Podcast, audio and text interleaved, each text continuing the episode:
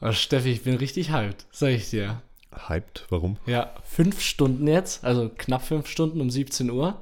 Und dann wieder schön Vivi Drop, NFT von Disney, ein schönes Plakat für 60 Tacken wieder reinsaugen, würde ich sagen.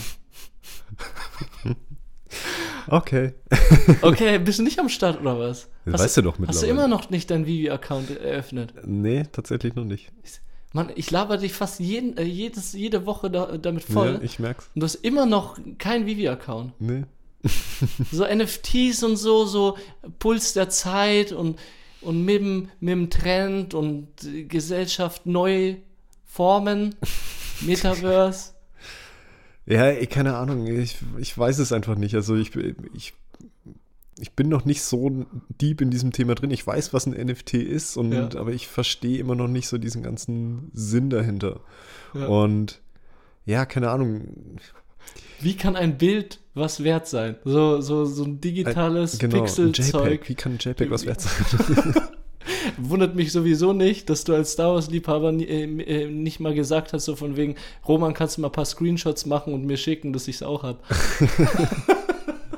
Ja, tatsächlich äh, wäre ich da wahrscheinlich noch eher dabei. Aber keine Ahnung, nee, also ich meine, wir sprechen ja heute äh, ein bisschen äh, genauer über dieses Thema. Deswegen äh, vielleicht kann unser Gast, weil wir haben heute mal wieder ein Interview am Start, Ja, seit langem. mich, äh, keine Ahnung, besser informieren oder ja, ja. mir zumindest äh, oder mein Interesse wecken oder so oder mehr wecken. Ich meine, ich bin ja schon grundsätzlich erstmal interessiert an dem Thema, aber ich sehe es halt noch ein bisschen kritisch. Ja, das finde ich aber auch spannend heute, weil wir sind ja so ein Dreiergeflecht und was man vielleicht jetzt äh, dann auch äh, sagen sollte, so wie ich Richtung richtig Experten-Talk wird es jetzt nicht, Nee. sondern eher, dass wir einfach unsere Gedanken darüber austauschen. Ich hoffe, dass du ab und an so, so mal einen kritischen Nebensatz reinfeuerst oder irgendwie so eine kritische Frage, die alle aus dem Hocker haut. wir drehen uns alle im Kreis. Also will ich jetzt nicht äh, so äh, an, anteasern, aber auf jeden Fall ist es zumindest mal eine interessante Aufstellung, weil sonst hatten wir eigentlich immer Themen, wo wir entweder alle einer Meinung waren oder wir zwei zusammen keine Ahnung hatten und uns was erklären haben lassen. Und jetzt ist es heute so, dass ihr beide euch zumindest äh, ein bisschen besser mit der Materie auskennt und ich Ja. glaube, Simon dann noch ein bisschen deeper drin ist als du zum Beispiel. Ja, ja. Also haben wir da irgendwie so drei Abstufungen von äh, Expertise. Das ist doch perfekt. Das ist so, wir verbildlichen oder beziehungsweise sind so äh, der, der Querschnitt der Gesellschaft da, damit. ja, Leute, die sich genau. auskennen, Leute, die halt normal mitfiebern und Leute, die halt einfach so, juckt mich. Juckt mich gerade noch äh, relativ wenig. Ja. ja, genau. Ich bin gespannt, ja, in dieser Zusammensetzung, äh, also ich, ich glaube, es wird so ein Vibe wie mit der Miriam, weißt du noch? Mhm. ja, könnte sein. Einfach, ja. einfach so lockeres Pläuschen, nicht so, äh, so abfragemäßig, sondern dass wir einfach Ja, Gespräch, ne? Genau. lass, lass das einsaugen in uns und das dann auch so versuchen durchzuziehen. Machen wir. Sauber.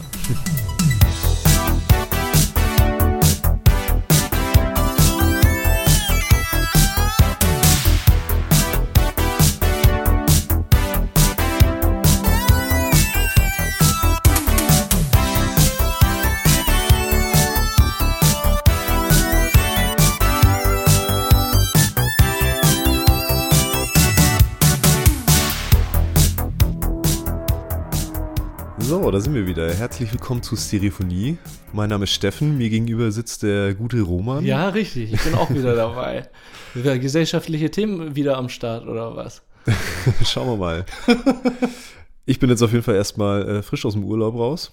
Frisch aus dem Urlaub? Ja. Wo Und warst du? zuerst waren wir ein Wochenende am Starnberger See. Ja, ja, ja. Und danach äh, sind wir mit meiner Familie eine Woche äh, auf Mallorca gewesen. Mallorca. Mallorca, Schinkenstraße. Nee, äh, war, war echt eine, eine super schöne Woche. Die Insel ist wunderschön. Also das, auf was sich diese, äh, oder auf das, was diese Insel immer reduziert wird, ist echt eigentlich eine Frechheit, weil das wirklich nur ein Stadtteil von, von, von Palma ist. Das ist ja nicht mal Palma generell. Ja, der Ballermann, ne? Ja, El Arenal, genau. Das ist da, wo die Schinkenstraße ist, wo der Ballermann ist. Das ist halt wirklich nur, das ist so ein, wie, wie so ein aussätzigen vor Ort. Echt? Muss man sogar eine halbe Stunde mit dem Bus hinfahren, habe ich mir sagen lassen. Ich war gar nicht da. Ja, wahrscheinlich will sich auch die no- normale Bevölkerung ein bisschen davon distanzieren, ja, ne? Eben, ja, Also- völlig zu Recht. Aber, und äh, ich glaube, mittlerweile ist es auch so, dass da vieles auch zugemacht hat, weil äh, Mallorca irgendwie diesem, diesem Alkoholtourismus auch so ein bisschen entgegenwirken will anscheinend. Mhm, mhm. Äh, aber wie gesagt, ich habe davon gar nicht so viel mitbekommen. Wir waren äh, relativ zentral äh, Mhm. Stationiert mit unserer Unterkunft und sind von da aus eigentlich dann so in alle Himmelsrichtungen mal gefahren. Haben uns Geil. kleine Städtchen angeguckt, waren mal wandern. Geil. Aber so Ballermann mal einen Tag Nee, gar nicht. saufen, Gar nicht. Bierkönig, Wir waren mit meinen Eltern da. saufen, Bierkönig. okay. nee, muss ja. nicht sein. Wandern dann eher und äh, Landscape besichtigen. Ja, genau, ein bisschen Schauen, schwimmen. was los ist. Ja. Schwimmen? Ja, im Meer, am Pool. Hä, was warm genug? Ja, voll. Das Mittelmeer ist ultra heiß. Ja? Ja, das, ich glaube, das Mittelmeer war sogar wärmer als der Pool, den wir an unserer Was? Unterkunft hatten. das ist voll krass. Weißt du, wie arschfucking scheiße kalt es hier war? Ich weiß es, Ey. weil ich jetzt wieder hier bin und es, also ich bin nach Hause gekommen und ich bin, ich bin fast äh, rückwärts wieder aus meiner Wohnung rausgefallen, weil ich mir gedacht habe, das kann doch gar nicht sein. Wie, warum, Kälteschock. warum ist es so kalt hier? Ey, es ist unglaublich. Und das ging auch so irgendwie, weiß ich nicht, hast mal geblinzelt kurz Ja, und plötzlich von ein paar Herbst. Tagen, ne? Das Ja. ist krass. Also ich, ich habe mir gedacht, Mitte September, das ist ja meistens, oder Anfang Mitte September ist eigentlich noch so die Zeit, wo du schon doch mit einem Hemd oder so, so einem T-Shirt raus, Mhm. draußen rumlaufen kannst.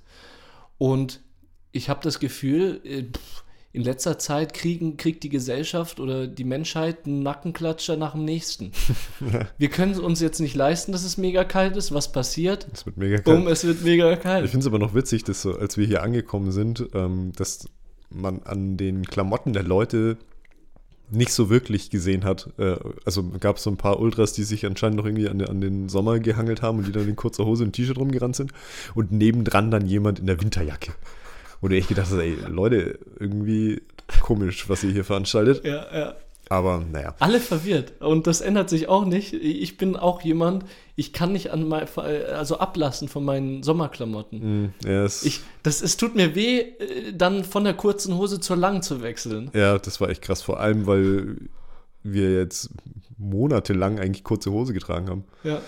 Also ich habe es jetzt auch ähm, gemerkt, äh, für den, für den Rückflug habe ich mir dann eine äh, ne, ne ne Jeans angezogen und äh, es war ein komisches Gefühl.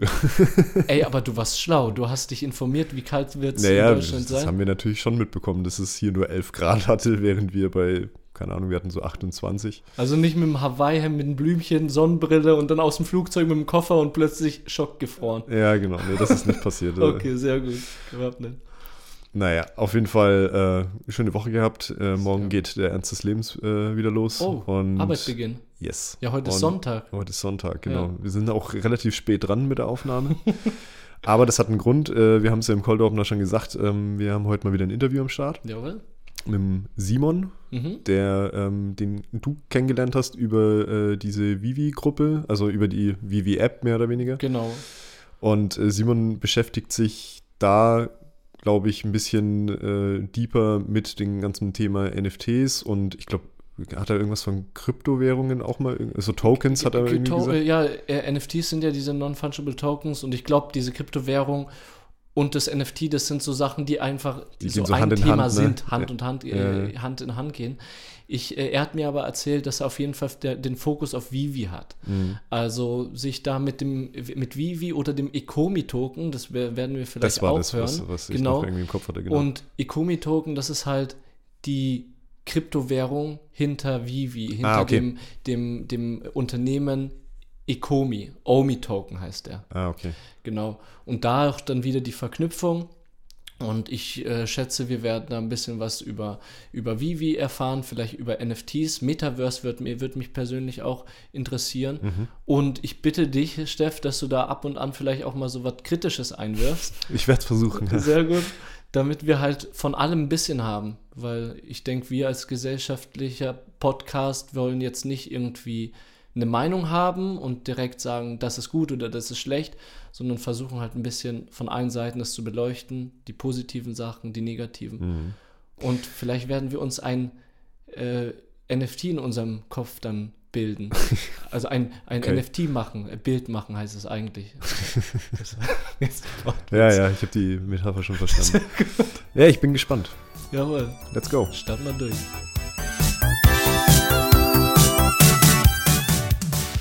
Simon, schön, dass du da bist.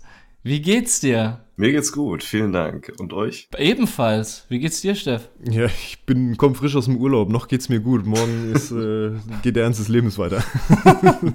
Ey, Urlaub, ich bräuchte unbedingt Urlaub. Ich weiß nicht, wie es mit euch aussieht. Also, ja, Steff hat gerade gesagt, hatte schon. Wie sieht's mit dir aus, Simon? Äh, ich habe tatsächlich gerade Urlaub, witzigerweise. Ähm, Wie lang?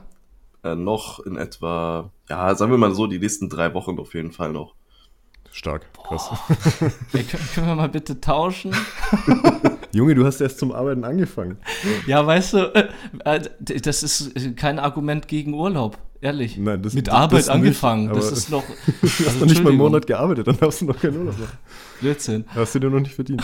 Simon, hast du irgendwas vor in deinen drei Wochen? Vielleicht auch so irgendwo Thailand oder, weiß ich nicht, Indonesien, irgendwas, irgendwo hinfahren, fliegen, Ähm, sch schwimmen. Äh, Also das, das ist äh, für nächstes Jahr erstmal überhaupt geplant. Also ich werde jetzt erstmal die, die nächsten drei Wochen hier auf jeden Fall viel an, an jeglichen Dingen äh, arbeiten, was, was das YouTube angeht und so weiter und so fort. Äh, also ja, und Reisen planen auf jeden Fall. Also da ist auf jeden Fall genug Zeit, die drauf geht für, für Dinge, die man auf jeden Fall planen muss.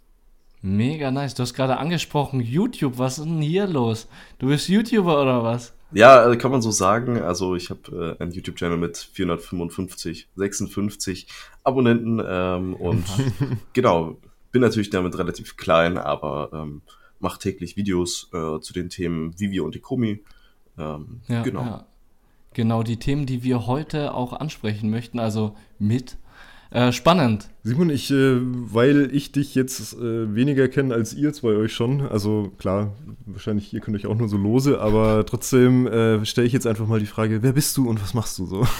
Genau, also ich bin Simon, ähm, bin 19 Jahre alt und äh, betreibe einen YouTube-Channel äh, über die Themen Vivi-NFTs und den Ecomi-Token, eine Kryptowährung. Und bin dort, ja, würde ich mal sagen, ziemlich tief im Thema drin. Ich bin in der ganzen Community schon seit in etwa ein Vierteljahr jetzt schon, beziehungsweise schon ein bisschen mehr. Ähm, und ja, seit über einem Jahr mache ich auch YouTube, äh, Content Creator mäßig, äh, sei es auf Instagram, Twitter, ähm, und bin da ziemlich aktiv, in auch in der deutschen Community und würde mich auf jeden Fall auch zu mit einer der, sage ich jetzt mal, führenden äh, YouTuber so in Deutschland betrachten ähm, über diese Themen und natürlich auch mit meiner Erfahrung habe ich dann natürlich ähm, einfach nochmal eine ganz andere Sicht auf viele Dinge, was das ganze Projekt angeht, was die Zukunft angeht, was auch einfach das Wissen angeht, was zum Beispiel vor einem Jahr mal passiert ist. Ne? Ähm, genau. Das finde ich spannend gerade ähm, mit dem führenden YouTuber. Weil du ja gesagt hast, so allzu viele Views, also 400 View, äh, Abonnenten, meintest du, ne? 455, genau.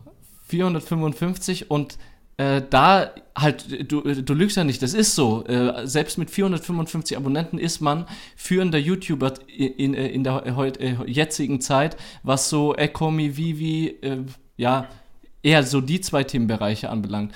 Also das Ding ist noch nicht so krass in der Gesellschaft angekommen, oder? So diese Themen. Ähm, auf gar keinen Fall. Also NFTs haben ja schon ihren Hype gehabt, beziehungsweise ähm, wird das ja immer so publiziert. Ähm, es war unter anderem ein Hype, keine Frage, aber Mhm. diese Nische von Vivi-NFTs, von lizenzierten NFTs, die ist halt wirklich noch total unentdeckt. Jeder fährt Mhm. auf irgendwelche OpenSea-NFTs ab, wo ich persönlich sage, äh, davon halte ich ziemlich einen Abstand. Es gibt nicht nur Schrott auf OpenSea, aber ich würde mal behaupten, dass mindestens in etwa 97 Prozent davon, was auf OpenSea ähm, oder auf an anderen Marktplätzen gehandelt wird, teilweise entweder Scam ist oder einfach nur Schrott ist und den Wert, den dort, der dort angegeben ist, einfach nicht wirklich reell ist. Du wirfst jetzt schon ein bisschen mit ähm, ja, Fachbegriffen, sage ich jetzt mal um dich. Ähm, kannst du vielleicht erstmal für Leute, die vielleicht absolut keine Ahnung haben, was jetzt ein NFT ist oder was auch Vivi zum Beispiel ist, weil, also ich weiß mittlerweile, was Vivi ist, aber die Leute, die jetzt da vielleicht neu dazu kommen, die äh, hätten vielleicht mal ganz kurz eine Erklärung, einfach nur, was ist ein NFT und ähm, was macht ihr auf Vivi? Ähm, natürlich, also NFT heißt nichts anderes als Non-Fungible Token. Das heißt, es ist ein Token, der unveränderbar ist. Das heißt, ähm, ich kann dir jetzt einen Geldschein geben und der ist genauso viel wert, wie wenn du mir einen Geldschein gibst, sagen wir mal 5 Euro.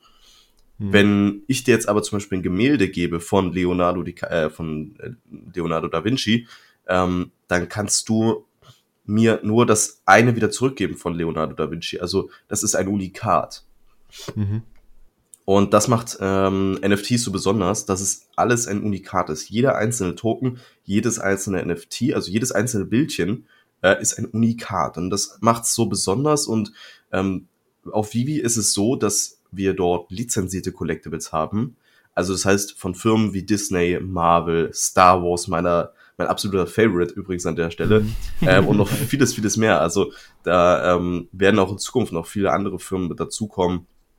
Ähm, wir haben zum Beispiel auch Autofirmen mit dabei, wie äh, Citroën, DC Automobile. Ähm, also es sind unfassbar viele Brands mit dabei. Über 350, ich würde tatsächlich sogar behaupten, fast 400 mittlerweile, die wirklich bei Vivi dabei sind. Sei es Künstler, sei es, wie gesagt, große Firmen, äh, zum Beispiel auch DreamWorks ist mit dabei.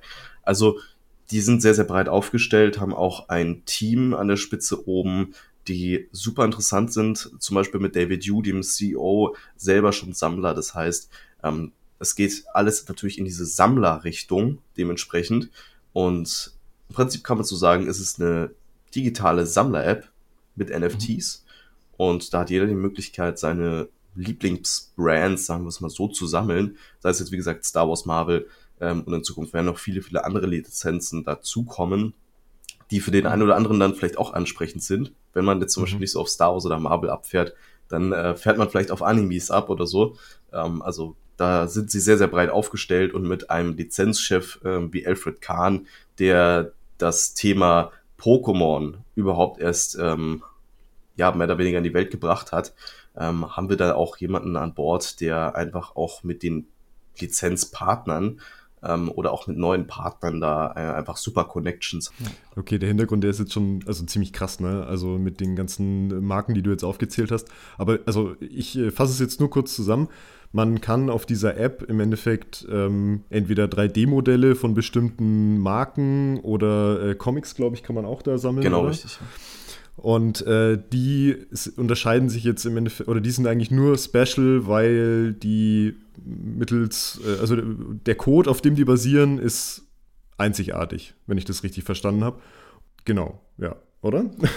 nee, genau, ist richtig. Also ähm, das, das macht es im Prinzip einzigartig und man muss halt an dieser Stelle halt auch unterscheiden. Wir haben es halt hier mit den ähm, digitalen Formaten zu tun. Das heißt, wir haben jetzt zum Beispiel ein physisches Comic, und das haben wir in der physischen Version. Aber dann haben wir das digitale Comic, was genau, was kein, was an der Stelle nicht wirklich ein Reprint ist, also kein, keine Zweitauflage, weil es ist ja genau das Original-Comic, was dann halt eingescannt wurde und dann halt in 3D-Format gebracht wurde. Ähm, mhm. Und das macht es eigentlich so besonders, dass du dann halt einfach jetzt auch mit dieser fortschreitenden digitalen Welt dein Comic dann halt einfach digital besitzt und das halt lizenziert ist. Das heißt, das hat Marvel ja so rausgegeben, man könnte jetzt natürlich als Sammler sagen, ja, ich mag aber lieber das Physische, kann man so machen. Aber wenn ich mhm. jetzt zum Beispiel meinen Comic einfach mal mitnehmen möchte und digital lesen möchte, äh, macht das Sinn, wenn man das wirklich auch besitzen möchte, ein ja. NFT davon zu haben. Weil dann bist du aber auf der Blockchain der Besitzer. Okay, aber äh, okay, du hast es jetzt schon so halb beantwortet. Ich wollte jetzt eine Zwischenfrage stellen und zwar, ähm, worin unterscheidet sich halt jetzt, also in, in der eigentlichen Funktion, nämlich den Comic lesen, worin unterscheidet sich halt jetzt eben diese, äh, dieses NFT-Format von einem Comic zu einem PDF von, äh, was eigentlich die ganze Zeit also reproduzierbar ist? Also worin ist da jetzt genau der Unterschied? Ähm, also ich glaube, da gibt es viele Ansichten. Ich denke auf jeden Fall, dass es erstmal daran liegt, natürlich, dass du auf der Blockchain der hinterlegte ähm, Besitzer bist. Das heißt, du kannst es damit, also das ist wie, wie eine Besitzurkunde, die dir halt ausstellt, du besitzt das Comic digital.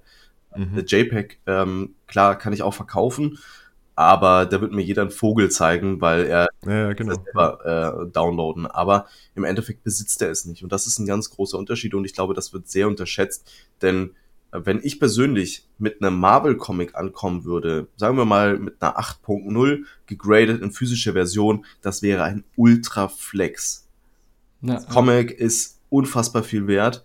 Ähm, ich glaube, der höchste Verkauf, lasst mich jetzt nicht lügen, ich glaube, war drei Millionen, beziehungsweise ich habe letztens gesehen, für 770.000 oder sowas wurde eine, eine 8.0 oder sowas verkauft. Mhm. Also unfassbar viel Geld. Und wenn man sich das mal vorstellt, ob man das jetzt in digitaler Version hat, natürlich hat ja. es nicht so viel Wert wie, wie das äh, physische, weil es physische einfach deutlich geringer gibt, aber trotzdem hat es einfach diesen Fundamentalwert, dass es halt einfach das erste Marvel-Comic ist, was damals rausgekommen ist und man das Ganze jetzt aber digital besitzt. Und ähm, das hat natürlich ziemlich viel auch mit Flex zu tun, dass man es dann einfach digital auf dieser Blockchain besitzt und dort einfach die Besitzurkunde ist, die zeigt, hey, ähm, ich habe hier. Das ist meins. Genau, das ist meins. Also mhm. das ist halt äh, so, so sage ich mal, ganz großer Unterschied zu, zu irgendeiner JPEG, die du dir irgendwie runterladen kannst. Ja, wenn wir uns so überlegen, ich finde es gerade den Punkt mega interessant. Wir haben dieses Marvel-Comic, äh, äh graded 9.0 hast du gesagt, 8. ne?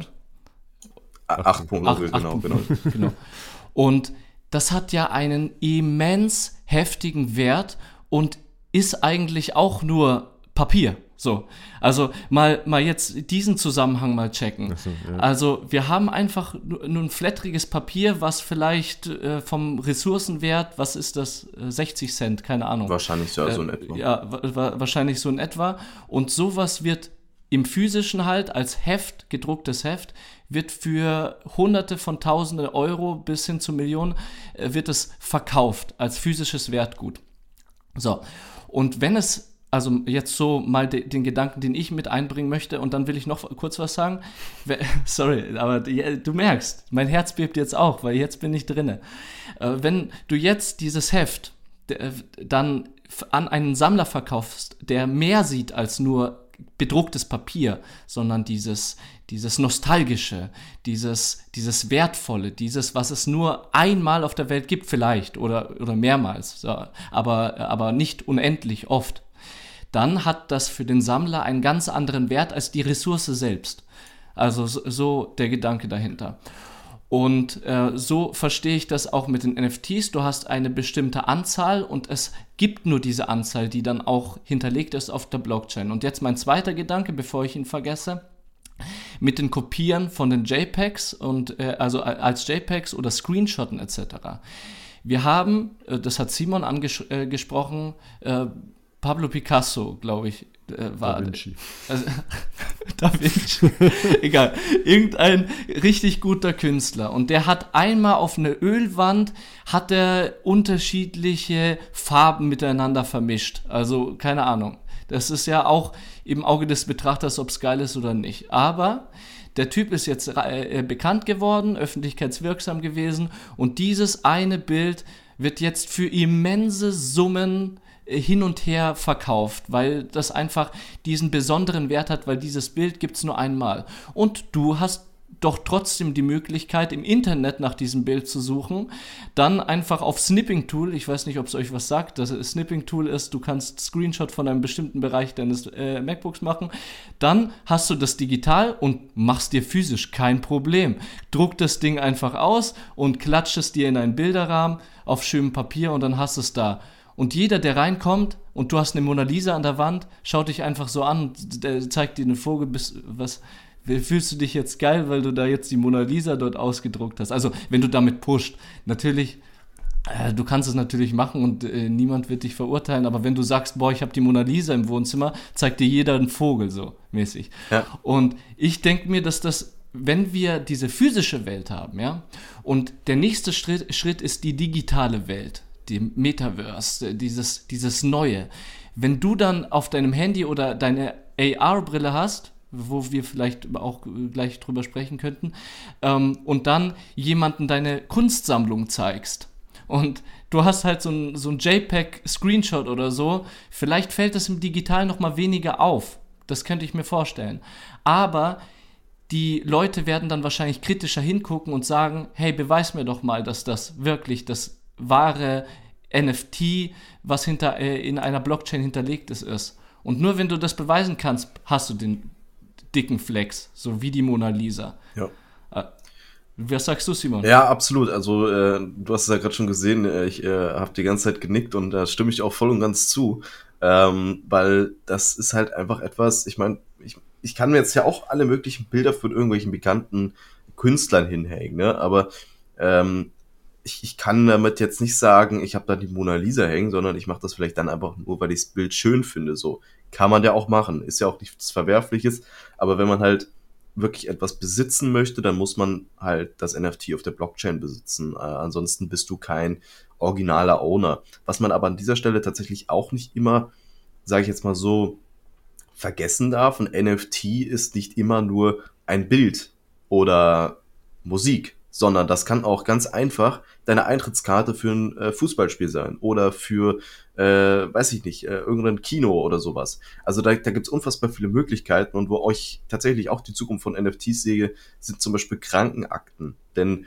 Krankenakten, jeder Mensch ist individuell, ähm, jede Krankenakte ist individuell und dort würde tatsächlich auch so ein System von Non-Fungible Tokens definitiv Sinn machen. Einfach, dass mhm. du halt keine keine Verwechslung dann plötzlich hast. Du, du kannst keine Krankenakte kopieren. Also klar, kannst du schon, aber äh, es ist dann halt in der Blockchain hinterlegt, dass es da eine Kopie ist und nicht das Original. Also es gibt super viele Anwendungsmöglichkeiten. Also Urkundenfälschungssicher. Genau. Oder zum mhm. Beispiel, du, du lässt dir deine, deine Geburtsurkunde als Non-Fungible Token ausstellen. Ähm, das wird, wenn die Blockchain weiterhin existiert, wird das niemals änderbar sein. Also ähm, ich meine, alles, was jetzt irgendwie unikat äh, digitalisiert werden kann, ähm, wird sehr wahrscheinlich irgendwann auch ein NFT sein. Ähm, sei es, wie gesagt, eine Geburtsurkunde oder auch ein Kinoticket. Hm. Ich nochmal eine kleine Zwischenfrage von mir, weil das jetzt schon ein paar Mal gefallen ist. Blockchain. Kann das einer von euch beiden mir für dumm, wirklich für Dumme erklären, was das ist? Oder wisst ihr es auch nur so lose? ich weiß es lose. Wie sieht es bei dir aus, Simon? Ähm, also ich muss sagen, ich habe mich mit dem Thema sehr hart mal auseinandergesetzt. Ich kann es jetzt aber aus dem Stegreif ehrlich gesagt auch nicht ähm, super detailliert sagen, aber okay, im Großen, aber kannst äh, im Großen und Ganzen. Erklären? Ich, ich, ich, ich, glaube, ich lasse es lieber, bevor ich hier irgendwas äh, Falsches sage. Aber ähm, es, es gibt genug Videos und einfache Videos, die das einfach und simpel erklären, was eine Blockchain ist. Ähm, ich persönlich habe es für mich verstanden, aber um es jetzt ehrlich gesagt wiederzugeben, ähm, okay. Ja. Simon, ich, ich, ich nehme dir die Last, weil ich bin ja nicht der Interviewte. Ich glaube, ich kann mir äh, einfacher dann irgendwelche Fehler leisten. Deswegen äh, versuche ich es jetzt in meinen Worten, so wie ich es als kompletter Amateur, ich kenne mich da gar nicht aus, äh, irgendwie verstanden habe. Aber vielleicht ist auch, auch das, ich finde diese Blickrichtung auch mal interessant. Was, wie stellen sich Menschen das vor, die sich nicht so krass in die Materie eingelesen haben, ja? Und ich stelle mir das so vor, du hast äh, unterschiedliche, also das ist jetzt auch so eine andere Sphäre einfach. Das ist so diese Speichereinheiten etc., Computerwelt. Und da hast du unterschiedliche Speichereinheiten und die sind miteinander verknüpft. Und äh, die generieren oder äh, generieren dann Codes und jedes, jedes NFT oder so ist mit einem bestimmten Code hinterlegt auf dieser Speichereinheit. Und diese Speichereinheit, glaube ich, ist die Blockchain, die das alles sichert. Also so verstehe ich das. Also ich war nach, nach zehn Sekunden war ich schon raus, aber okay. Also im Endeffekt ist es eine, also eine Liste, äh, wo also wo es einen Punkt gibt, der mir sagt, okay, ich besitze jetzt XY. Kann so habe ich es verstanden. Ja. Aber äh, Simon, du brauchst nichts dazu sagen. Aber für, für genau die, die sich überhaupt nicht auskennen, also so würde ich es beschreiben, einfach so Speichereinheit, da ist ein Code und das ist natürlich noch viel krasser. Aber wie Simon schon gesagt hat, lest euch da selber ein. Ich glaube, viel interessanter ist ja auch äh, so die Technik dahinter und was äh, so äh, an NFTs möglich ist, ja, und äh, wie diese Urkunden, die wir gerade äh, angesprochen haben, oder halt für Sammler mega interessant, wo wir dann bei Vivi sind. Und ich hätte jetzt die nächste Frage. Und zwar haben wir ja jetzt von Mark Zuckerberg, haben wir ja dieses 5-Sterne-Meter hingeknallt bekommen, wo er sich so richtig schick vor dem Eiffelturm hat äh, abfotografieren lassen. Und genau, ich sag dir ganz ehrlich, ich fand das so, also nicht so, dass mir jetzt die Kinnlade runtergeklappt ist und ich mir dachte, oh mein Gott, schaut das heftig aus, was da alles möglich ist. Aber vielleicht ein Schritt in die Zukunft, das Metaver äh, äh Metaverse. Und das ist, äh, kann man ja sich so vorstellen, ähm, eine Parallelgesellschaft im Digitalen. Oder was ist Metaverse? Kannst du uns da helfen, Simon? Ja, also äh, witzigerweise habe ich dazu gestern gerade ein Video gemacht, beziehungsweise bin da gerade noch dabei, das zu bearbeiten, aber da habe ich mich auch so mit dem ganzen Thema nochmal näher auseinandergesetzt. Und ich denke, es gibt da zwei unterschiedliche Formen von Metaversen, wie man sich sie vorstellen kann. Entweder halt ein Metaverse, was in der realen Welt existiert. Das heißt, wir bauen uns unser Metaverse in der realen Welt. Ich gehe gleich nochmal mhm. drauf ein, wie ich das meine. Und dann wird, mhm. dass wir dann sozusagen ähm, ein komplett virtuelles Metaverse haben. Das heißt, mit unserer VR-Brille dann auf und äh, dass wir uns dann sozusagen wie so ein äh, wie ein äh, Ready Player One zum Beispiel dann irgendwie so einen Anzug anziehen, uns auf ein Laufband stellen und dann in die virtuelle Welt komplett gehen.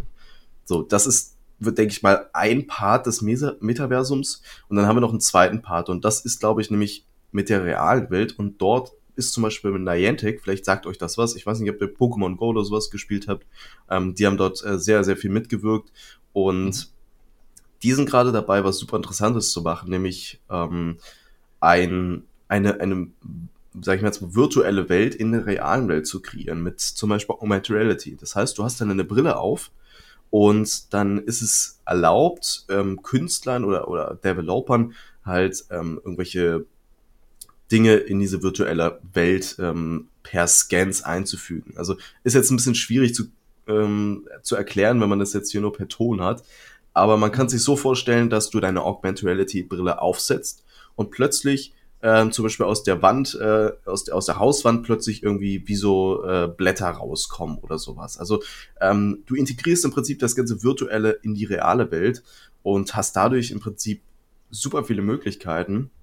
Und du hast den Vorteil, dass du die Augmented Reality Brille einfach absetzen kannst und du bist in der normalen Welt. Und du kannst aber auch mhm. alles anfassen. So, das, also natürlich nicht das Virtuelle, aber ähm, du bist halt noch in der realen Welt. So, und das bietet super viele Möglichkeiten, wie zum Beispiel dann auch ähm, dir dein Wohnzimmer schon mal so voreinzurichten, zum Beispiel. Wenn du jetzt, weiß ich nicht, du bist jetzt gerade in die Wohnung eingezogen und äh, du willst zu Ikea fahren und dir dort neue Möbel holen und ähm, weißt aber jetzt gar nicht, ja, was passt denn jetzt eigentlich hier alles rein?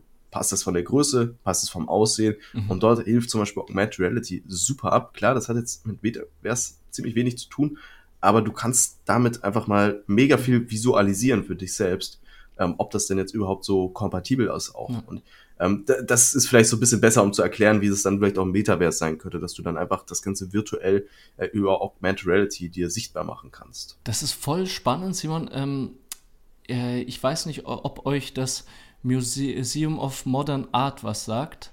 Äh, das ist, ich weiß nicht, ob das in London ist oder so. Es gibt mehrere, aber ja. Aber auf jeden Fall, okay.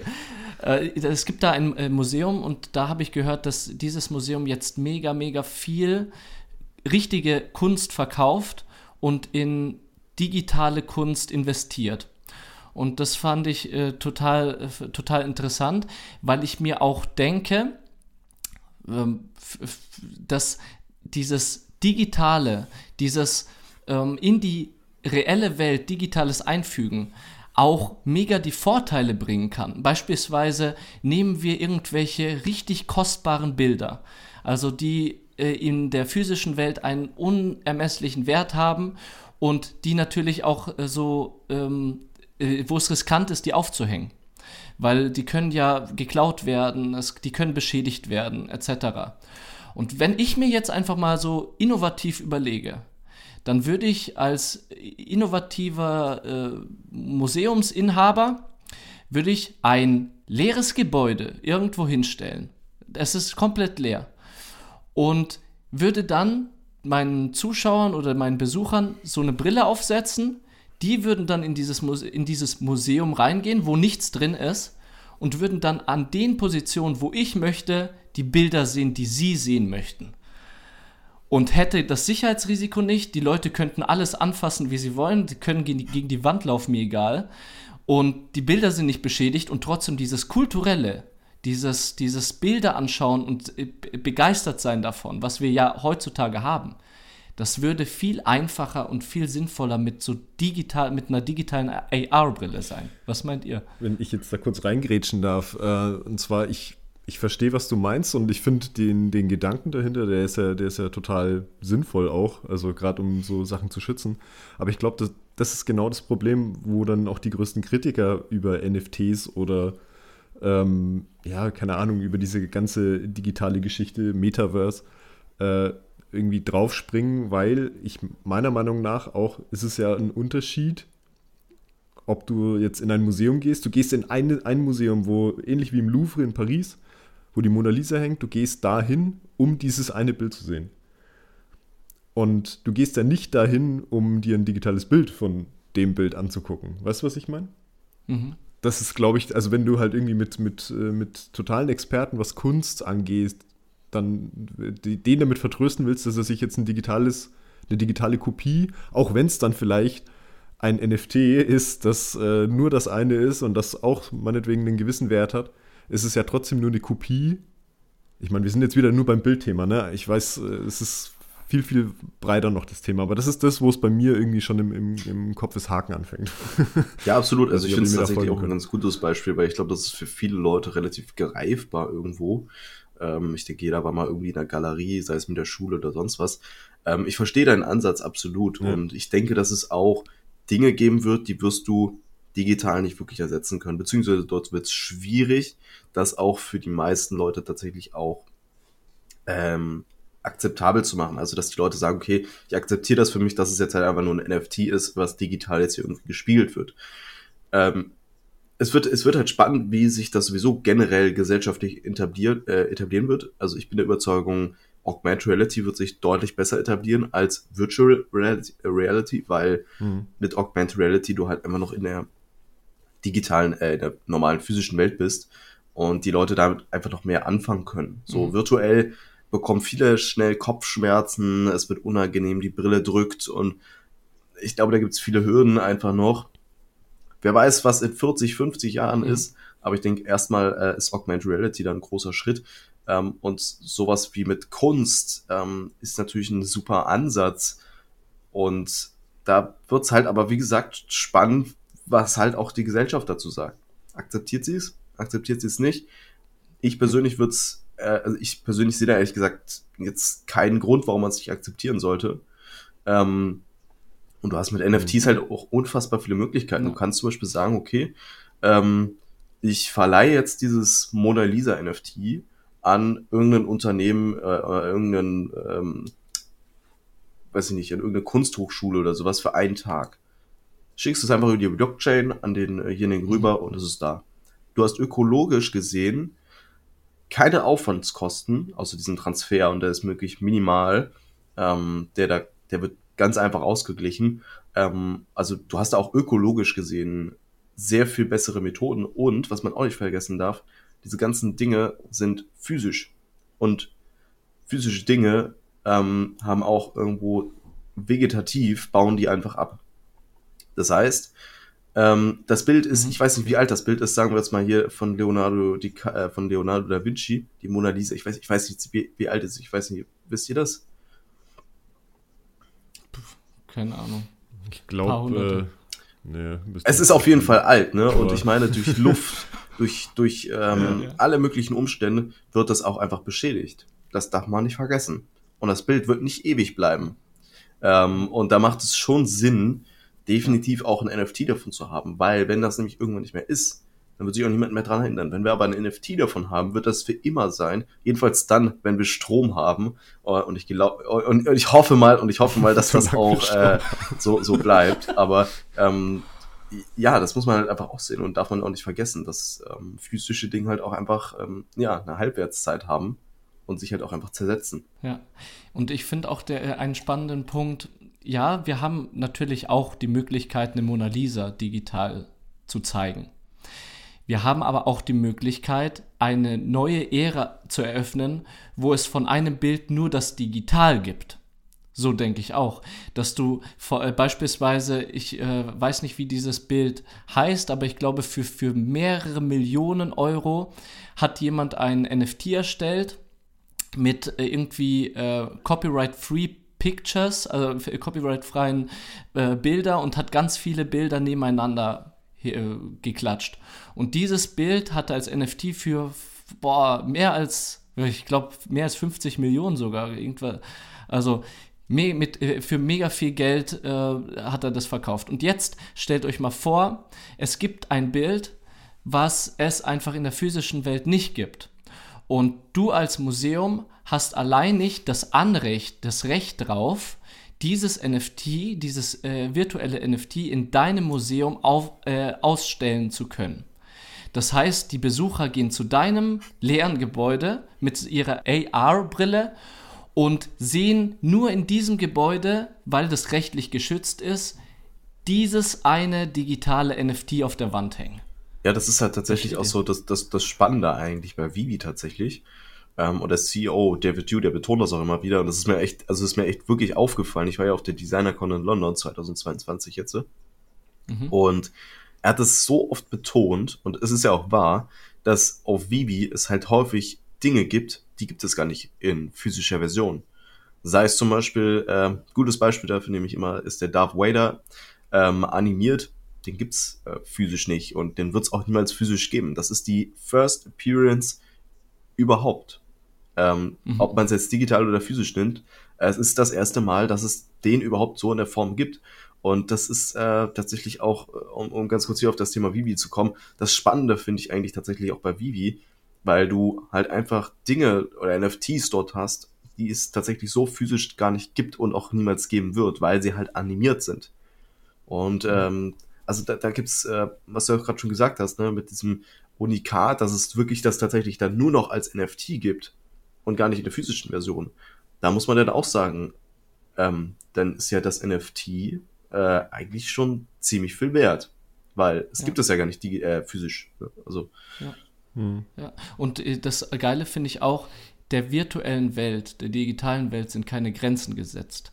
Unserer physischen Welt schon. Genau. Und ich denke, wenn wir äh, einen Schritt ins Metaverse, ins Digitale, uns mehr trauen, ins Digitale zu gehen und uns da mehr öffnen, dann sind uns ja überhaupt keine Grenzen mehr gesetzt. Das heißt, wir ziehen unsere Brille an und sehen plötzlich Marty McFly, weißt du, mit dem DeLorean da an unserem Fenster vorbeifliegen.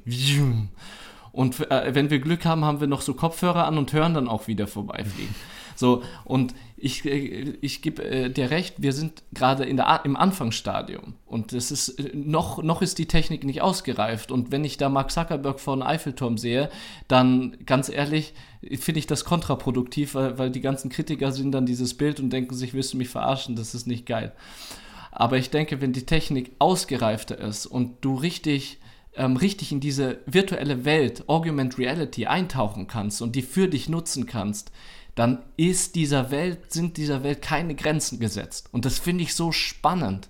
Ja. Spannend ist es auf jeden Fall, ja. Also ich, ich habe zum Beispiel gestern auch wieder auf Twitter habe ich ein äh, Video gesehen äh, über Augmented Reality, ähm, wo jemand einen, ich, ich weiß jetzt gerade leider nicht den Namen, aber auf jeden Fall so ein Skelett, ne, also von so Menschen für so Medizinstudenten, ähm, einfach digital hatte. Und er konnte dann zum Beispiel die Lunge rausnehmen und konnte sich dann genau anschauen, wie ist die aufgebaut. Und wenn man sich das einfach mal gibt, du brauchst einfach nicht mehr irgendwie so ein physisches Ding, was du dir irgendwie hinstellen kannst und dann ähm, äh, kannst du daran lernen, sondern du kannst das Ganze einfach digital machen.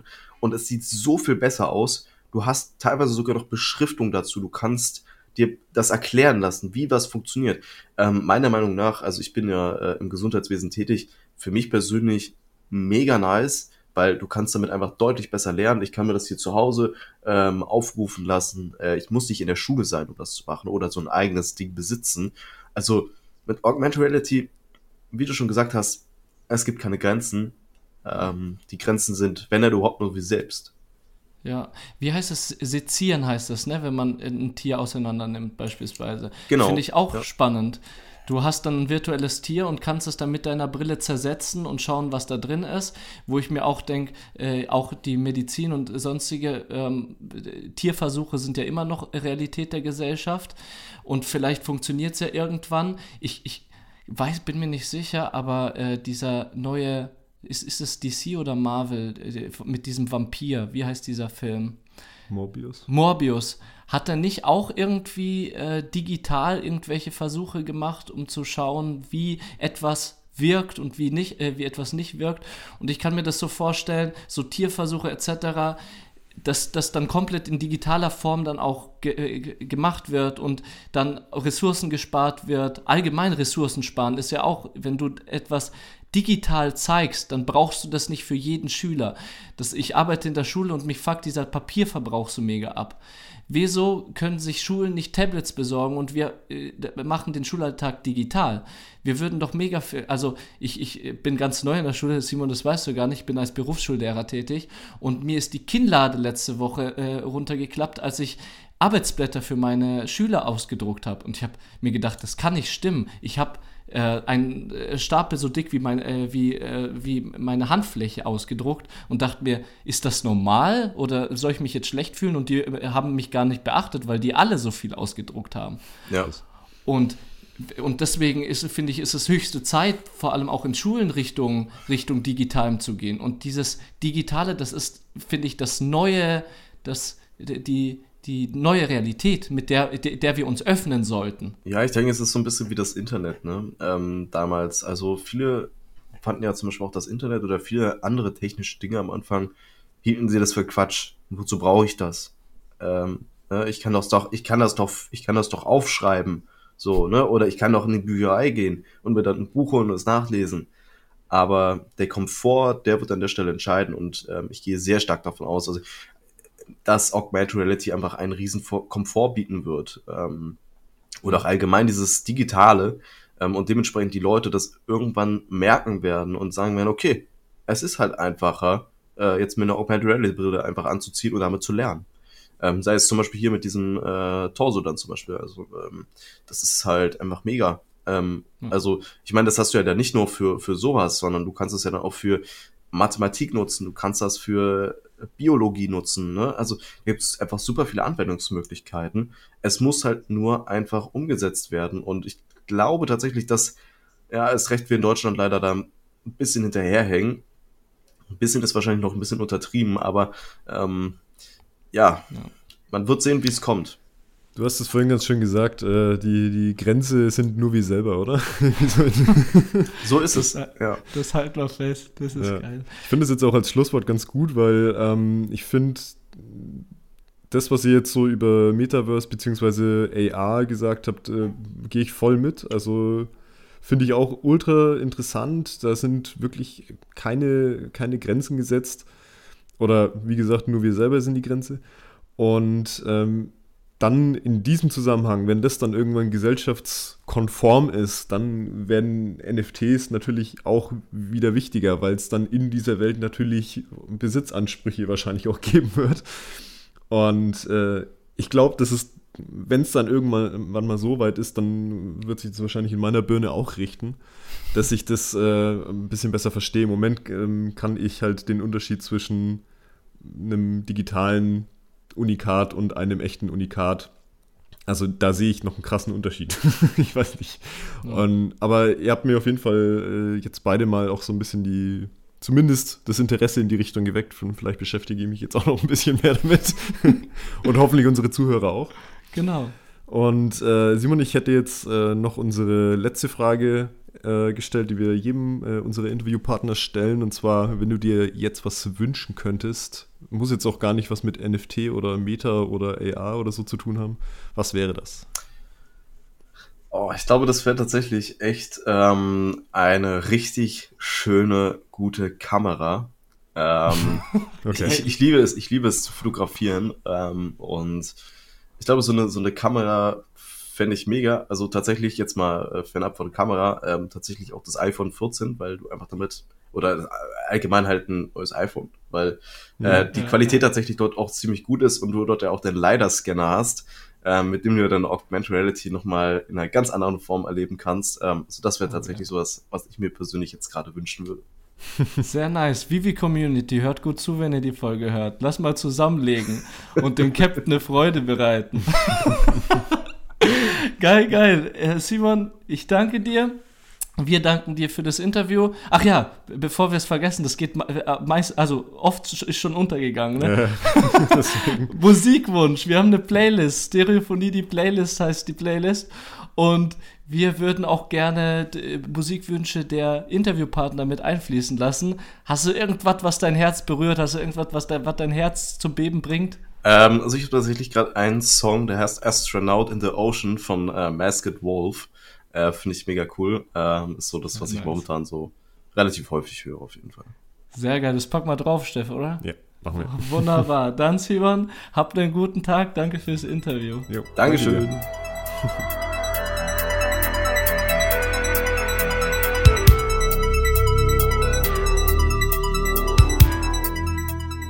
Schon ewig lang kein Interview mehr geführt, Steff. Also. Mhm. Und jetzt hat heute mit dem Simon ein Interview gehabt und ich sag dir, ich, also ich persönlich fand's mega entspannt. Ich fand's auch ein angenehmes äh, Gespräch mit ihm. Ist ein ja. guter Typ. Ja, so ein, so ein Dreiergeflecht waren wir heute und haben da über NFTs, Metaverse, Vivi geredet. Ein Thema, was noch nicht wirklich in der Gesellschaft angekommen ist, hm. was noch so ein Rand äh, Randtopic ist in unserer Gesellschaft, wo ich persönlich mich auch nicht so krass gut auskenne, sondern nur so, so meine Meinung dazu habe und natürlich auch in Vivi investiere, wie ihr gerade gelernt habt, einfach Vivi lizenzierte NFTs, Marvel, DC äh, und sonstige große Brands, Disney. Und das ist so der Berühr äh, dieser Berührungspunkt von mir. Mhm. Und wie sieht dein Berührungspunkt aus?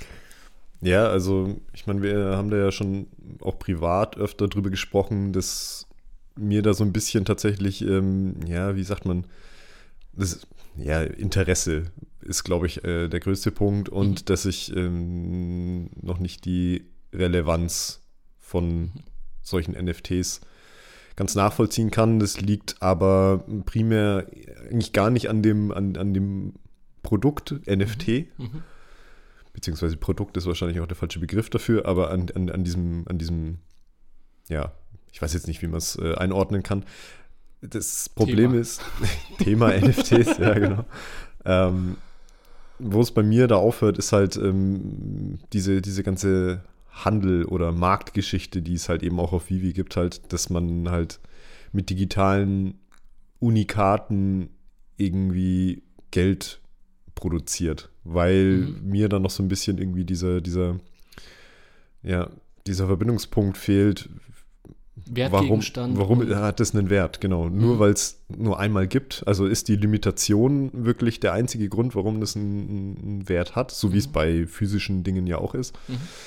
Aber ich muss ganz ehrlich sagen, also ähm, zumindest wurden mir jetzt von Simon und von dir auch so ein bisschen jetzt die, die Augen geöffnet, dass das ja nicht nur das ist. Also mhm.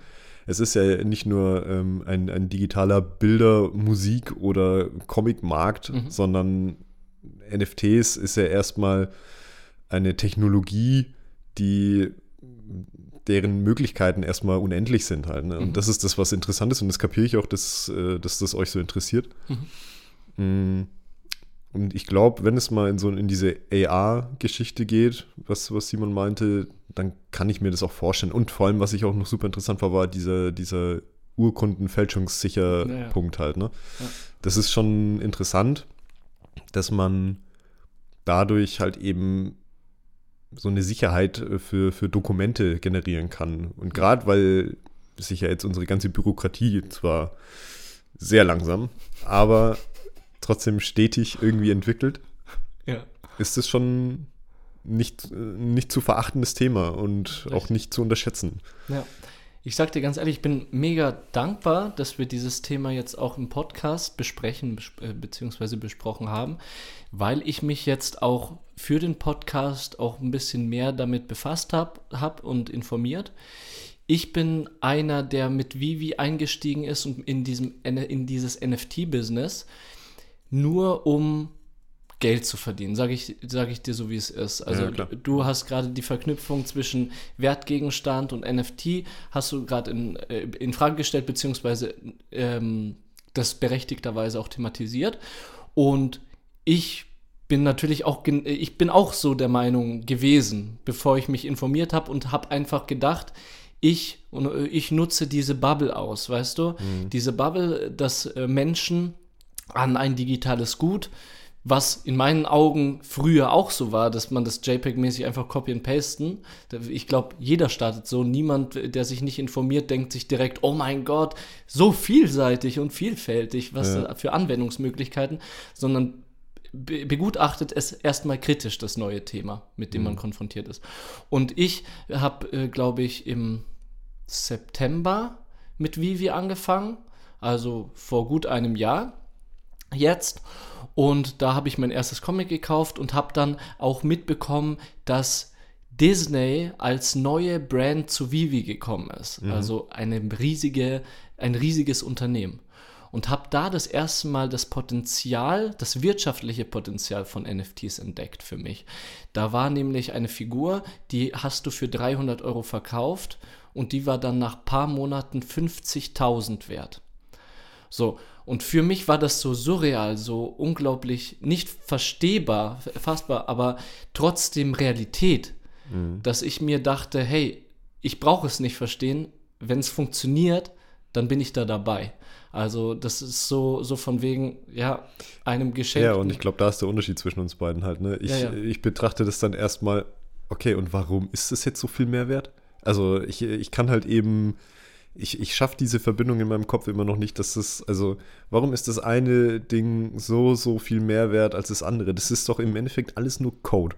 Mhm. Das sind alles nur äh, 3D-Visualisierungen oder, also zumindest jetzt bei Vivi, ja, ja. das sind ja Collectibles im Endeffekt, also das, was sich früher irgendwelche Sammler ins Regal gestellt haben oder und, mhm. und das dann nicht ausgepackt haben, weil dann sonst der Wert sofort flöten geht, wenn ja. du, keine Ahnung, dir irgendeine Statue auspackst oder sonst irgendwas, ja. sondern du hast sie dann eingepackt, irgendwie gelagert. Ich meine, bei Lego ist es ja immer noch so, ja. wenn du irgendwelche speziellen Lego-Modelle dir holst oder so, dann dieser, dieser Millennium-Falke vor, oh, von, vor ein paar Jahren, haben wir schon mal drüber gesprochen, dass der einfach verpackt, also original verpackt, einfach das vier- oder fünffache Wert ist, von dem, was der früher gekostet hatte. Auch unglaublich. Natürlich, ja. aber da ist es halt auch, also da verstehe ich die Limitation noch. Mhm. Weil es gibt halt nur eine bestimmte Anzahl an diesen Modellen. Mhm. Genauso ähm, ist es im, also ist es für mich greifbarer, ein Gemälde, ein Originalgemälde, wenn du das in, also in physisch kopierst. Mhm. Gibt ja Leute, die ja, ja die äh, Gemälde nachmalen und auch sehr gut nachmalen. Aber du hast trotzdem immer noch einen Unterschied der das eine vom anderen eben, also als sich als Original halt eben als zuerst da gewesen halt eben herausstellt. Ja, Ob es ein leichter Strich ist. Also das sind so Kleinigkeiten, aber so Kleinigkeiten, genau. Ja. Und das ist das, was ich bei, bei NFTs halt eben noch nicht ganz greifen kann, weil für mich ähm, das so auf den ersten Blick, ich weiß, Simon hat das vorhin ein bisschen erklärt und ich weiß jetzt auch, dass es eher so um den Besitzanspruch geht halt, ne? Also, dass es eher darum geht, okay, es gibt nur dieses eine Ding und ich bin in der Blockchain, in der mysteriösen, einfach der als Besitzer mhm. halt eben notiert. Und das ist das, aber trotzdem das, was ich halt eben bei einem digitalen Bild oder was auch immer halt eben nicht ganz raff, weil ich den, weil es gibt ja keinen qualitativen Unterschied mhm. zwischen dem Original in Anführungsstrichen und einer Kopie. Ja.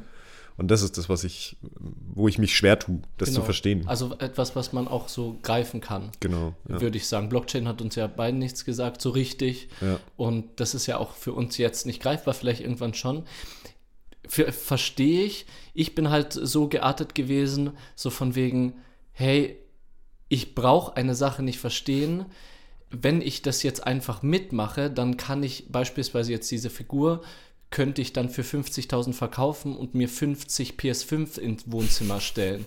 Und dann habe ich was Greifbares. Weißt du, was ich meine? Ja, ja, schon klar. Also ich bin gar nicht mal in die Richtung gegangen, hinterfrage ich jetzt, ob das alles einen Sinn macht und, und äh, genau verstehe ich das überhaupt, sondern bei mir war es so, solange andere einen Sinn sehen und ich die Möglichkeit habe, denen das dann für, für äh, ein x-fache zu verkaufen und mir dann aber etwas zu kaufen, was Sinn macht, wie diese mhm. PS5s, ja, dann ähm, nutze ich, das, ja, nutze ich das aus ein bisschen. Ich weiß schon, was du meinst, ja.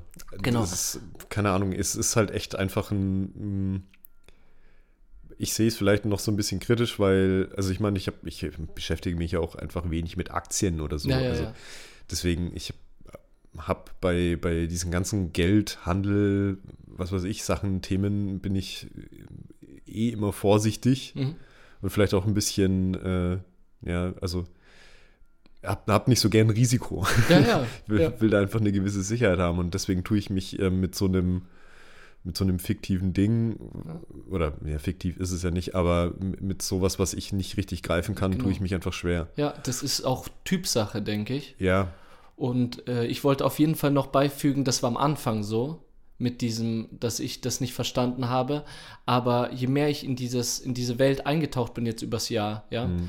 desto mehr bin ich wirklich zu einem Sammler geworden. Mhm. Und über ein Jahr und äh, habe ich das Geld, was ich gewonnen habe oder be beziehungsweise dadurch hin und her verschieben von diesen digitalen Wertgegenständen, das ich verdient habe, habe ich bi- in diesem Jahr nicht ausgezahlt. Also nicht zu irgendwelchen Wertgegenständen gemacht. Und das einfach, aber könntest du das schon? Weil äh, das könnte ich ja. Mittlerweile geht es? Ja, Weil am Anfang äh, hatten wir schon mal drüber gesprochen und da war ja ein, mein größter Kritikpunkt an dieser ganzen App eigentlich, dass es sich äh, aktuell, dass da Leute nur reinzahlen und das nicht und dann halt sich so, eine, so ein kleiner Markt innerhalb von dieser App halt äh, entwickelt hat, aber man es sich zu dem Zeitpunkt noch nicht hat auszahlen lassen können. Und das geht jetzt. Genau, das hat sich jetzt geändert. Okay. Die haben jetzt eine Möglichkeit äh, äh, so gemacht, äh, auszahlen Hm. zu können. Und das war natürlich Risiko, ne? Also ich Ja, habe ja. da mega viel Geld rein investiert mit so dem Hintergedanken, ich komme an das Geld im Leben nicht mehr so. Ja, im, im schlimmsten Fall hätte das so sein können. Ja, richtig. Dann hast du keine Ahnung, wie viel Geld einfach mal so Genau. für Crap rausgeschmissen. Und dann liegt's da, Fall. ja. Und jetzt äh, halt vielleicht auch Glück gehabt, dass das jetzt doch alles so gut gelaufen ist. Ja, ich denke, dadurch, dass, also wie Simon schon gesagt hat, ne, dadurch, dass da halt diese ganzen großen li- lizenzierten Brands dahinter stehen, ist es ja auch, ähm, hat es ja schon ein, eine Daseinsberechtigung, sage ich jetzt mal. Aber auf jeden Fall nicht, äh, äh, darauf wollte ich hinaus, jetzt ist nicht mehr so dieses nur Geld verdienen im Vordergrund, das wollte ich sagen. Es, diese App hat es geschafft, auch einen emotionalen Wert bei mir zu erzeugen. Also das klingt jetzt für die, die mit NFTs und digitalen Sachen nichts anfangen können, klingt es erstmal so, hä, wie kann ein digitales Bild äh, einen emotionalen Wert für jemanden haben. Aber ich denke, das ist genauso auch mit einem Millennium Falcon oder mit einem Comic, mit Papier so. Eigentlich ist es nur bedrucktes Papier, aber wir haben jetzt, es ist gesellschaftsfähiger als digitales Zeug. Und da entsteht auch emotionaler Wert. Ja, das, also gerade diese, dieser Unterschied ähm, haptische oder physische Sammlung zu äh, digitaler, das habe ich ja auch, also ne, kenne ich ja auch das Problem. Ich habe ja früher viel Filme gesammelt, DVDs und auch Videospiele hatte ich auch en masse. Mhm. Und das hat sich aber so krass gewandelt in den letzten Jahren und ich äh, sitze halt jetzt einfach auf äh, drei Kartons voller DVDs, die, sagen wir mal ehrlich, nichts mehr wert sind, gar nichts. und äh, ich weiß, dass ich aber trotzdem, obwohl ich sie jetzt tatsächlich so in, in, in Schubladen, also wir haben so große Schubladen unterm Bett, Geil. da liegen die einfach drin halt und ich. Das Schlimme an der ganzen Situation ist, ich weiß ganz genau, dass die nichts mehr wert sind und ich würde sie äh, aus so einer minimalistischen, so einem minimalistischen Gedankengut eigentlich auch gern eigentlich weghauen. Mhm. Aber dieses Emotionale hält mich dann doch immer noch ein bisschen fest.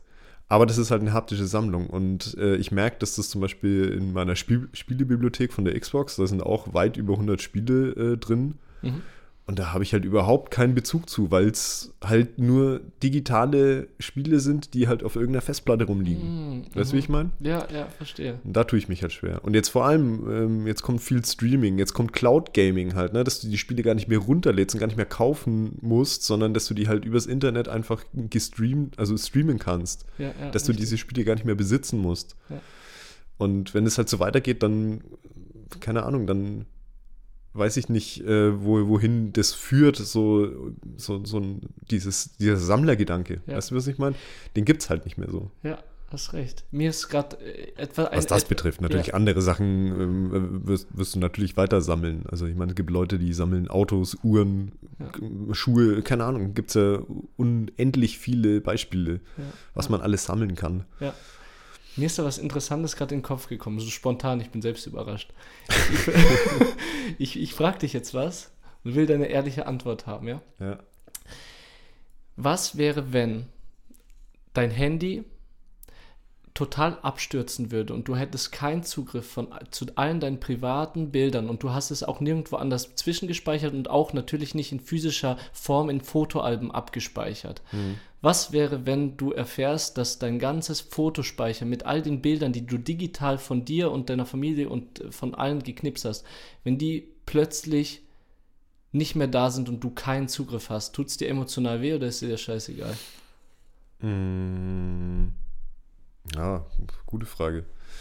Also, ich glaube, es würde mir schon erstmal wehtun, aber wenn ich jetzt so länger drüber nachdenke, ist es auch so, also, dass ich tatsächlich gar nicht so viele Fotos, also wenn ich Fotos mache, dass ich sie mir auch nur super selten wieder anschaue. Ja, ja. Und dass dann äh, ich dann auch eher so zufällig drüber stolper, weil mein Handy mir irgendwelche Rückblicke anbietet oder Ja, sonst irgendwas. Aber ja, ich weiß, was du meinst. Diese, diese, wenn alles weg wäre, naja, also ich meine, das wäre jetzt kein Weltuntergang, ne? Aber Ja. trotzdem schade wäre es schon. Ja, und ich denke, das ist auch so ein Vergleich, auch für die ZuhörerInnen, weil ich glaube, es gibt genug, die sich nicht mit NFTs und so beschäftigen, die aber richtig emotional verletzt wären, wenn so digitale Fotos plötzlich vor- weg sind, Mhm. die man mit seinem Handy gemacht hat. Ja, ich weiß nicht. Ich weiß nicht, ob, ob, ob sich ähm, die Gesellschaft vielleicht auch insofern ein bisschen verändert hat, dass wir gerade jetzt mit Instagram und keine Ahnung was, also dieses ganze Social Media Thema, Mhm.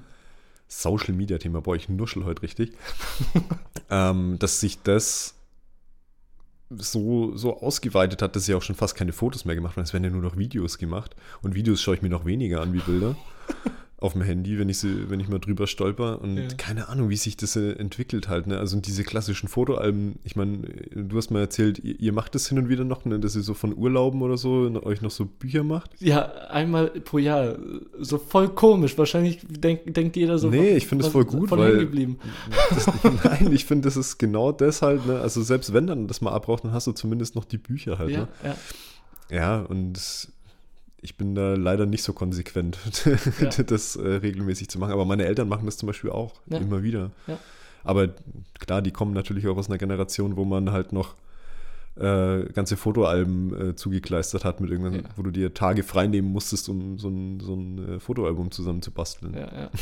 Aber äh, das mit dem Fotoalbum, gut, dass du es ansprichst, weil da merke ich ja, ich glaube, so das, das Fotoalbum, äh, dieses Fotoalbum hat noch mal mehr emotionalen Wert als die Bilder auf meinem Handy. Weil das, das kannst du anfassen, kannst du durchblättern, das kannst du in eine Kiste tun. Irgendwann werden wir unsere, vielleicht all- alle unsere Fotoalben in eine große Kiste tun und die Kinder werden dann in 20, 30 Jahren da mal durchschauen. Mhm. Deine Cloud schaut niemand durch in 50 Jahren. Und Kommt wenn, drauf an, dann denken wir jetzt. denken wir jetzt. Und äh, plötzlich hat dann jeder die AR-Brille und switcht dann von 1988 bis 2000 rüber. Ja, kann schon sein. Also kann schon sein. Aber ähm, äh, fand ich jetzt interessantes Beispiel mit Bildern, die auch nur digital sind. Aber siehst du, da machst du jetzt auch wieder einen Unterschied zwischen haptisch und digital. Richtig. Ja, und das finde ich dann. Das äh, ist noch da, aber ich glaube auch, weil diese, ich bin auch nicht so digital aufgewachsen, so komplett digital aufgewachsen. Aber ich denke, in den nächsten Generationen wird sich das Blatt wenden und das, das Digitale bedeutet trotzdem mega viel, aber und, und mehr als den Generationen vor mir, so ja, und es wird ja auch immer mehr. Genau. Ja. Und ich denke, dass sich so die Begeisterung und dieses, diese Empfindung dem Thema gegenüber so, sich auch verändern wird. Durch Offenheit in der Gesellschaft. Auf jeden Fall. Ja. Und wenn ihr noch mehr über NFTs und so erfahren möchtet, dann würden wir kurz mal auf den Podcast vom, vom Simon aufmerksam machen. Captain Vivi heißt der Podcast, vom guten Captain Vivi. Schaut da in Spotify auf jeden Fall rein, hat spannende Interviews am Start und vermutlich einen weiteren baldig oder zwei weitere, weil der Simon uns ja auch eingeladen hat Stimmt, ja. zu einem Podcast bei ihm. Und da bin ich gespannt. Wir werden euch auf jeden Fall auf dem Laufenden halten. Was Ja, das da bin ich auch gespannt. Das wäre doch dann tatsächlich mal das erste Mal, dass wir irgendwo zu Gast sind. Ja, voll geil. Ja. D- Dann sind wir, was den Punkt anbelangt, entjungfert und dann geht es nur noch bergauf. Sehr nice. Steff, wollen wir zur Playlist rüber switchen? Ja, sehr gerne. Was hast du denn rausgesucht? Ich habe mir rausgesucht, Der Himmel soll warten von Sido. Mhm. Kennst du? Ich glaube schon, ja. Ja, ein älteres Lied äh, habe ich zufälligerweise äh, während einem Familienausflug letzte Woche im, äh, im Radio gehört. Und wow, voll nostalgische Momente. Also so lange ist jetzt nicht her, dieses, äh, dass dieses Lied rauskam, aber ich war schon. Ist schon witzig, dass Sido nostalgische äh, Gefühle, Gefühle. entfachen kann. Ja, genau. Richtig cool. Also der Himmel soll warten, gerne mal reinhören. Was geht bei dir? Was ist da los? Äh, ich habe mir Bubblegum von den Mystery Jets rausgesucht. Das ist äh, einfach ein äh, klassisches Steffen Indie Alternative Lied. nice, kenne ich nicht, aber werde ich gerne mal reinhören. Hören wir einfach gerne nochmal rein. Ja, Mann. Okay, ansonsten haben wir ja be besprochen, wir sagen einfach, abonniert uns gerne, ne? Ja, bitte auf Instagram und äh, folgt uns, äh, liked, kommentiert bitte. Oh ja, kommentiert, Ja. sagt Anregungen, seid unsere nächsten Interviewpartner. Das wollen wir ja auch, Vielleicht. Ja. wenn ihr irgendwelche Themen habt. Oder schickt uns mal wieder ein Phony-Thema. Ja, Hatten wir auch schon lange nicht mir mehr. auch schon lange nicht mehr. Ja, wäre ich auch offen für. Genau. Alles klar. Vielen Dank für eure Aufmerksamkeit. Das war Stereophonie. Ja, unseren Endsatz wollen wir ja trotzdem sagen, hast, hattest du Ach so, gemeint. ja, das wollen wir trotzdem noch sagen. Nur den letzten Satz. Ach so, ja. Ey, ich bin noch nicht eingegroovt in dieses neue System. Okay, dann bleibt uns eigentlich nur noch zu sagen, ich bin der Roman. Ich bin der Steff. Vielen Dank für eure Aufmerksamkeit Das war Stereophonie. In Stereo.